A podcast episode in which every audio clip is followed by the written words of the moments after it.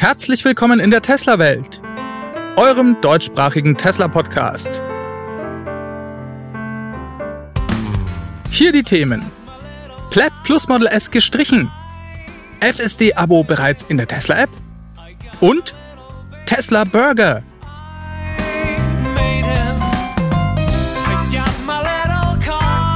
Mein Name ist David und dies ist die Folge 175.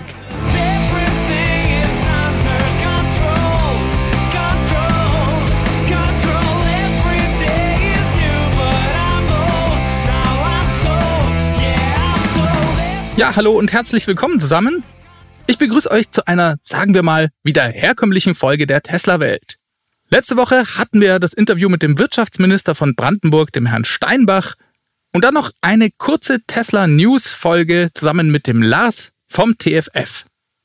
Diese Woche geht es wieder back to the roots und ihr bekommt von mir eine Folge wie gehabt. Ich hoffe, der Sound ist jetzt auch wieder etwas besser.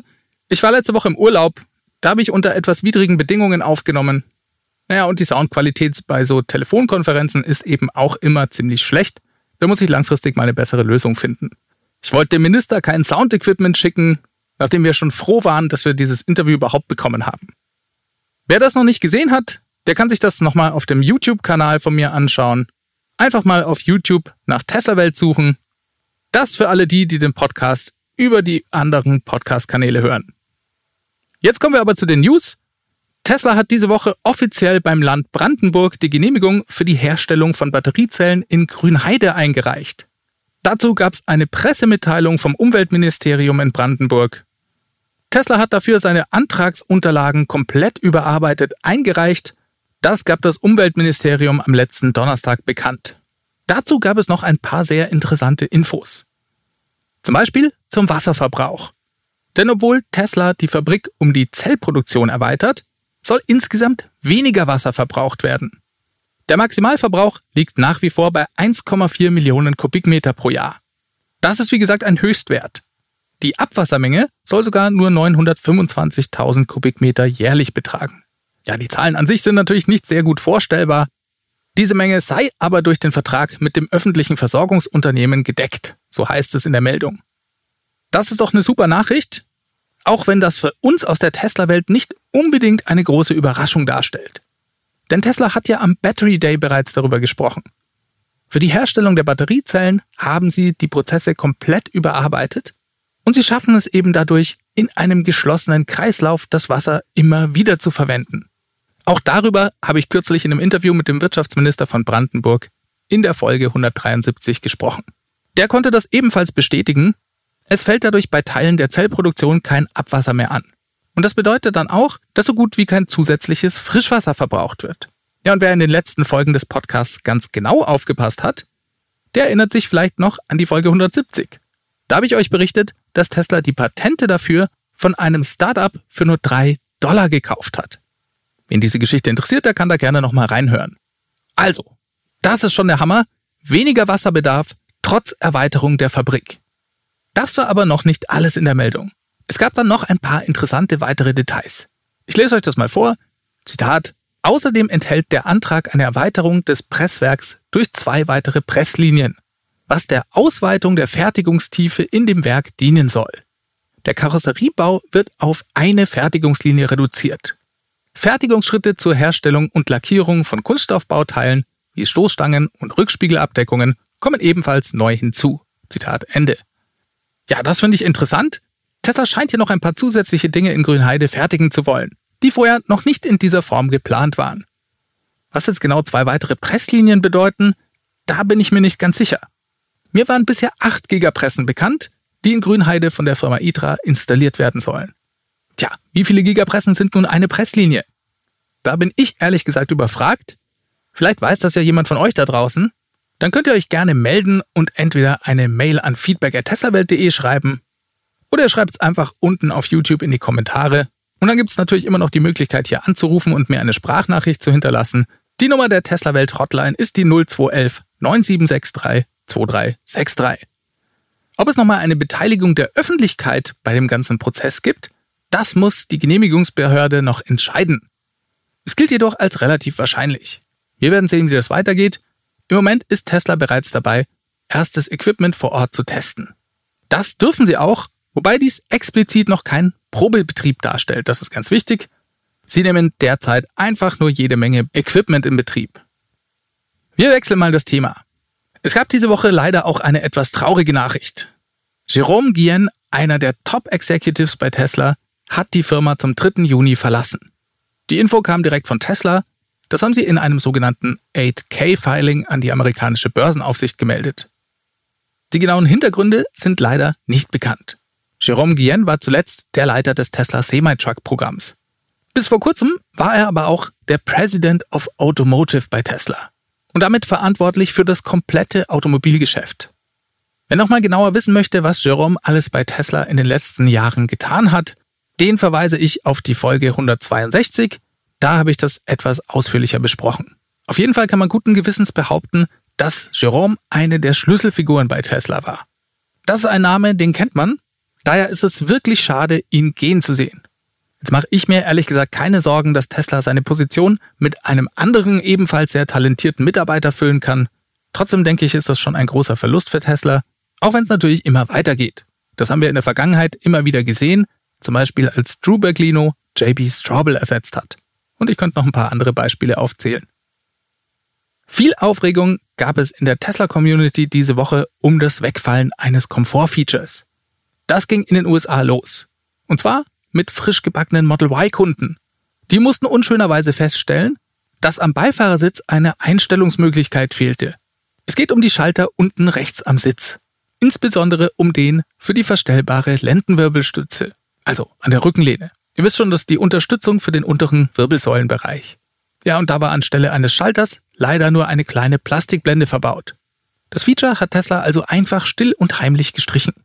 Jetzt ging die Spekulation und die Aufregung los.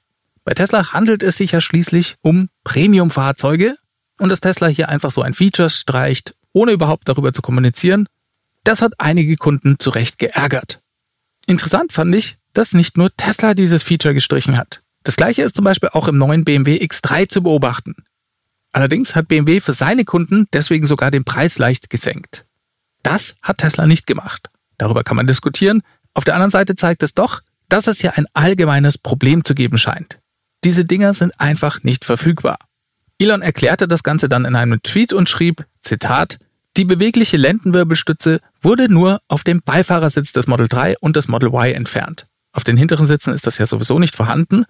Unsere Logfiles haben gezeigt, dass dieses Feature fast nie verwendet wurde. Die Kosten und zusätzliche Masse lohnen sich nicht, wenn das Feature von niemandem verwendet wird. Dann redet er noch über die kürzlichen Preiserhöhungen. Er schrieb, die Preise steigen aufgrund des großen Preisdrucks in der Lieferkette. Das gilt für die gesamte Industrie, vor allem bei den Rohstoffen.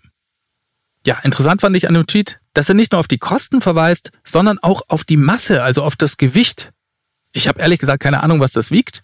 Naja, und mal ganz abgesehen davon, dass es für den einzelnen Kunden sicherlich unschön ist, festzustellen, dass irgendwas im Auto fehlt, das andere vielleicht bekommen haben und dass es natürlich auch schöner gewesen wäre, darüber informiert zu werden, finde ich Teslas Vorgehen hier im negativen als auch im positiven Sinn mal wieder sehr typisch. Das Teil ist nicht verfügbar. Es muss eine Lösung her. Tesla hat die Daten und kann sogar nachschauen, wie oft Kunden das Feature verwenden. Und auf Basis dieser Daten und einem pragmatischen Ansatz fällen sie dann eine Entscheidung. Das Feature wird als Kompromiss für den Beifahrersitz gestrichen. Der Fahrer bekommt das weiterhin. Das ist auch vermutlich für die allermeisten Kunden am entscheidendsten. Und das Problem ist damit gelöst. Jetzt bin ich mal sehr gespannt, ob sie das zukünftig wieder einführen, wenn die Verfügbarkeit der Teile wieder gegeben ist. Was meint ihr? Werden sie das weglassen? So nach dem Motto, das beste Teil ist kein Teil? Oder kratzt es dann doch zu sehr am Image der Premium-Mittelklassenlimousine? Ja, würde mich interessieren, was ihr da denkt. Schreibt es mir doch unten in die Kommentare rein. Reden wir nochmal über Bitcoin diese Woche. Elon kann's einfach nicht lassen. Er postet weiter Memes zum Thema Bitcoin. Das bringt ihm sehr viel Hass und Ärger aus der Bitcoin-Community. Auf der anderen Seite ist der Bitcoin-Preis nicht wesentlich niedriger verglichen mit dem Zeitpunkt, bevor Elon seinen Support dafür ausgesprochen hat und Tesla dann Bitcoin gekauft hat. Leute, die an den langfristigen Erfolg von Bitcoin glauben, brauchen sich also eigentlich nicht so aufzuregen. So, kommen wir aber zu seinem Tweet. Auch wenn wir hier natürlich immer sehr schnell im Bereich der Spekulation landen. Es ist trotzdem interessant, darüber zu reden. Denn Elon gibt schon gewisse Hinweise, wo die Reise bei Tesla hingehen könnte. Wir schauen uns den Tweet mal an. Der Tweet war ein Bild. Ich erkläre das mal kurz für die Zuhörer, die das Bild jetzt nicht sehen können. Ein Mann und eine Frau sitzen frustriert auf einer Couch und starren vor sich hin. Sie sagt, ich weiß, ich habe dir gesagt, ich mache Schluss, wenn du nochmal einen Linkin Park Song zitierst, aber jetzt habe ich jemand anderen gefunden. Und er antwortet nur, so, letztendlich hat es gar keine Rolle gespielt. Das Ganze funktioniert besser auf Englisch, denn da steht, so in the end it didn't even matter, was natürlich der bekannte Titel des Linkin Park Songs ist. Ja, und ich glaube, der Hinweis von Elon ist eindeutig. Tesla hat eine andere Kryptowährung gefunden. Ob das Dogecoin ist oder vielleicht sogar eine eigene Kryptowährung, das ist im Moment noch unklar. Verkauft Tesla jetzt seine eigenen Bitcoin? Das glaube ich eigentlich nicht, das haben sie ja auch gesagt, dass sie das nicht machen. Aber auch hier passt der Text von Elon perfekt. In the end, it didn't even matter. Passt auch, wenn man sich den Bitcoin-Kurs anschaut. Ja, und auch hier verfolgen wir gespannt, wie das Ganze weitergeht.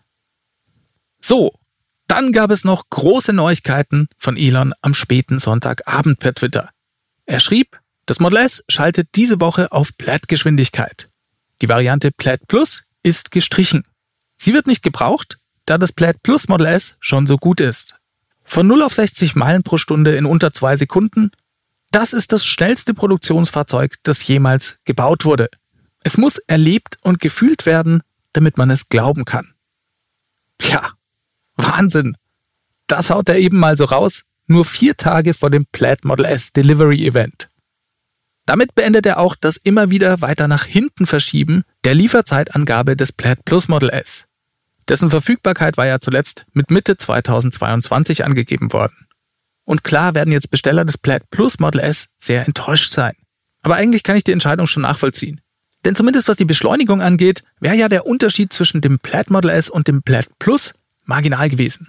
Es wäre vermutlich sogar schwierig gewesen, diesen Unterschied vernünftig abzubilden.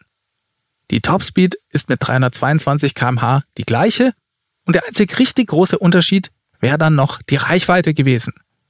Das ist auf jeden Fall so. Das Plaid Model S, das kommt ja laut dem Konfigurator 390 Meilen weit, beziehungsweise 628 Kilometer. Beim Plaid Plus Model S standen dort 520 Meilen und mehr. Da wäre sogar noch ein Plus dahinter. Das wären umgerechnet mehr als 830 Kilometer gewesen. Eine Hammerreichweite. Klar gibt es auch einen Use Case dafür. Vor allem da man die angegebenen Reichweiten ja je nach Fahrstil und Außentemperatur gar nicht unbedingt immer erreicht. Aber Leute, ich sag's euch ganz ehrlich, es muss ja auch noch einen Unterschied zum Roadster geben. Und geben wir es mal zu, hier war der Unterschied nur hauchdünn. Dann kommt noch dazu, dass Tesla natürlich eine begrenzte Verfügbarkeit der Batteriezellen hat. Insbesondere ja der 4680er Zellen, die sie für alle anderen Fahrzeugmodelle brauchen werden. Ich denke, das hat sicher auch eine Rolle gespielt. Und was die Reichweite angeht, glaube ich, braucht man eigentlich nicht unbedingt traurig sein. 628 Kilometer, das ist schon mehr als komfortabel, vor allem in Kombination mit dem Supercharger-Netzwerk von Tesla. Und bei Tesla wird es auch zukünftig Reichweiten-Upgrades geben. Ich bin fest davon überzeugt, dass ein Model S, das Mitte 22 verkauft wird, einen Wert über diesen 390 Meilen Reichweite haben wird. Auch wenn es vielleicht nicht die besagten 520 Meilen sein werden. Es wird trotzdem mehr als genug sein und der ultimative Hardcore Smackdown für die Verbrennungsmotoren, der bleibt dann definitiv dem Tesla Roadster vorbehalten. Wie dem auch sei, ich bin gespannter denn je auf das Plaid Model S Delivery Event. Das findet am 10. Juni statt. Und wer weiß, vielleicht erleben wir sogar noch eine kleine Überraschung, was die Reichweite angeht. Zu dem Event gibt's übrigens einen Livestream von Tesla. Der wird hierzulande am Freitag, den 11. Juni um 4 Uhr morgens zu sehen sein. Mal sehen, wenn es klappt, werde ich unter Umständen vielleicht selber einen Livestream dazu machen. Obwohl, ob ihr mich um 4 Uhr morgens total verpennt sehen wollt, weiß ich ja auch nicht. Naja, mal sehen, ansonsten erfahrt ihr einfach alles darüber in der nächsten Folge. Versprochen. Ach ja, ganz spannend fand ich auch noch einen anderen Tweet von Elon, besser gesagt eine Antwort auf eine Frage. Da schrieb ihm jemand in Bezug auf das Plaid Model S Event, ob er denn bitte auch andere Themen wie Full Self Driving, Autobidder, Solar Roof und so weiter ansprechen könne. Und Elon antwortete, dass er diese Themen beim jährlichen Shareholder Meeting vermutlich im späten Juli oder Anfang August adressieren werde. Damit haben wir dann gleich auch einen ungefähren Zeitraum, wann das jährliche Anlegertreffen stattfinden wird. Auch das ist immer ein Highlight, bei dem es jede Menge Informationen von Tesla gibt. Ob dies dann zusammen mit dem ebenfalls angekündigten Tesla AI Day stattfinden wird, müssen wir mal abwarten. Auch der war ja ungefähr für denselben Zeitraum Ende Juli angekündigt worden. Letztes Jahr fand das Shareholder Meeting zusammen mit dem Battery Day statt. Ich könnte mir also gut vorstellen, dass Tesla diese beiden Events wieder zusammenlegt. Themawechsel. Interessantes gab es diese Woche auch zur Weiterentwicklung der Tesla App zu lesen. Da habe ich einen interessanten Bericht dazu auf teslarati.com gesehen. Die berichteten über einen Softwareingenieur, der die Tesla App mal näher unter die Lupe genommen hat. Der hat sie richtiggehend re-engineert. Ja, und dabei sind einige neue Features zutage gekommen, die bereits heute in der Tesla App versteckt enthalten sind. Die Ergebnisse seiner Analyse, die postete er auf Reddit unter dem Benutzernamen Calump01. Zum einen wird wohl das Thema Tesla Versicherung künftig in die App integriert werden. Das soll sogar eine eigene Rubrik in der Tesla App werden. Das kann man sich leicht vorstellen. Das ist ja ein sehr umfangreiches Thema, wenn man sich mal überlegt, dass Kunden dann dort vielleicht sogar eine Versicherung abschließen, aber auch Schadensfälle melden und verwalten können werden. Ja, und in der App versteckt fand er dort eine Funktion für die Sicherheitsbewertung des eigenen Fahrstils. Zitat, es zeigt die Anzahl der Stunden, die man gefahren ist, wie oft Autopilot verwendet wird, ABS-Ereignisse, Kollisionswarnungen, Autostil, Unterbrechungen, Beschleunigung und viele andere Metriken. Sowohl pro Fahrt als auch in einer Monatsansicht. Diese kann man in einer übersichtlichen Grafik sehen. Man erhält dann eine Bewertung bestanden oder nicht bestanden, obwohl unklar ist, ob diese Bewertung für den Endbenutzer sichtbar sein wird. Ja, das klingt schon mal hochspannend bis beängstigend, muss man sagen, je nachdem, wie der persönliche Fahrstil dann eben ist. Dann soll es eine Art Simulator geben. Der soll einem vermitteln, wie sich der Fahrstil auf den Versicherungsbeitrag auswirken kann. Das stelle ich mir schon sehr cool vor. Es kommt natürlich auch immer ein bisschen darauf an, wie das Ganze umgesetzt ist. Man soll sich aber verschiedene Performance-Indikatoren anzeigen lassen können und genau sehen, wie diese sich monatlich auf die Rate auswirken.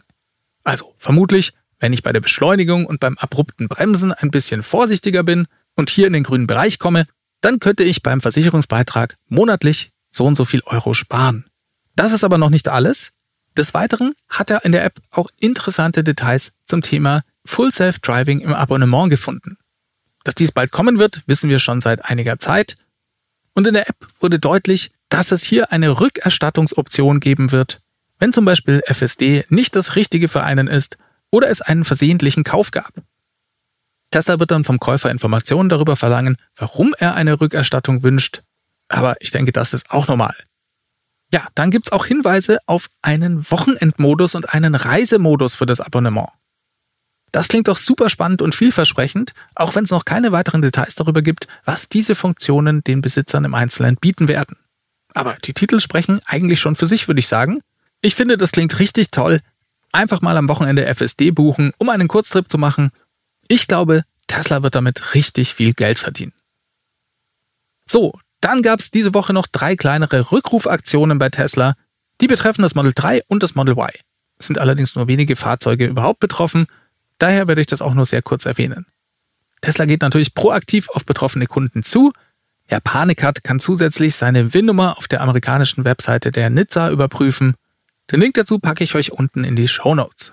Ja, der erste Rückruf ist für uns schon mal vollkommen irrelevant, da es nur um das Model Y geht. Das gibt's ja bei uns zu Lande noch nicht. Ja, und es waren auch nur knapp über 2000 Stück überhaupt betroffen. So, beim zweiten Rückruf geht's potenziell um bis zu 6000 Model 3 und Model Y. Bei diesen könnten Schrauben für die Bremssättel nicht hinreichend fest angezogen worden sein, beziehungsweise die wurden ursprünglich schon richtig angezogen, könnten dann aber wieder gelockert worden sein Fand ich auch komisch irgendwie, aber so war die Beschreibung. Ja, und beim dritten Rückruf, da geht's um 5500 Fahrzeuge, also auch nicht wirklich viele, aber es waren Model 3. Man kann eigentlich noch nicht mal sagen 5500 weitere Fahrzeuge, weil es kann ja durchaus auch sein, dass ein Fahrzeug beide Probleme hat und dann hier doppelt gezählt wäre. Wie auch immer, bei diesen Fahrzeugen gibt es eventuell ein Problem mit der Befestigung des Sicherheitsgurtes an der B-Säule. Die wurde möglicherweise nicht richtig angebracht. So wie sich das im TFF-Forum für mich angehört hat, sind nur sehr wenige Fahrzeuge in Europa betroffen. Wie gesagt, Tesla geht in jedem Fall auf die Kunden zu, also bitte keine Panik. Wir wechseln mal das Thema. Tesla ist ja dafür bekannt, dass sie immer wieder in neue Märkte und Industrien vordringen, um diese dann vollkommen auf den Kopf zu stellen. Diese Woche gab es mal wieder eine Erweiterung der Tesla Produktlinie. Denn Tesla hat beantragt, dass unter seiner Marke auch Restaurants, Takeaways und Schnellimbisse vermarktet und betrieben werden dürfen. Ja, müssen jetzt Restaurantbesitzer Angst bekommen, dass Tesla hier disruptiv in den Burgermarkt einsteigt? Ich glaube eher nicht. Hintergrund dürfte vor allem ein Projekt von Elon Musk sein. Der wollte nämlich seit langem schon mal ein richtig schönes Burger-Restaurant im 50s-Style an einem ganz besonderen Supercharger auf dem Santa Monica Boulevard bauen. Das ist wohl gar nicht so einfach gewesen, dort einen geeigneten Standort zu bekommen. So langsam nimmt das Ganze aber Form an und es wird dort wohl dann ein Tesla-Restaurant geben. Aber wer weiß, vielleicht ist das ja nur der Anfang eines ganz neuen Kapitels bei Tesla. Ich persönlich träume ja schon heute bereits davon, eines Tages als alter Sack in einem Tesla-Restaurant am Ende des Universums einen pangalaktischen Donnergurgler zu schlürfen. In diesem Sinne kommen wir diese Woche zum Ende. Ich hoffe, ihr hattet mal wieder Spaß. Dann lasst mir doch bitte einen Daumen nach oben für den Algorithmus da und abonniert auch den Kanal. Diese Sendung wurde freundlicherweise vom Tesla Owners Club Helvetia, dem jungen und initiativen Tesla Club aus der Schweiz und dem TFF, dem Tesla-Fahrer und Freunde e.V. unterstützt. Die beiden Clubs sind Herausgeber des T&E Magazins. Das Podcast Mastering kommt wie immer von promoton.ch. Bleibt mir euch eine schöne Woche zu wünschen. Schaltet nächsten Mittwoch wieder ein. Bis dahin wünsche ich euch alles Gute. Macht es ganz gut. Bis zum nächsten Mal. Ciao, ciao.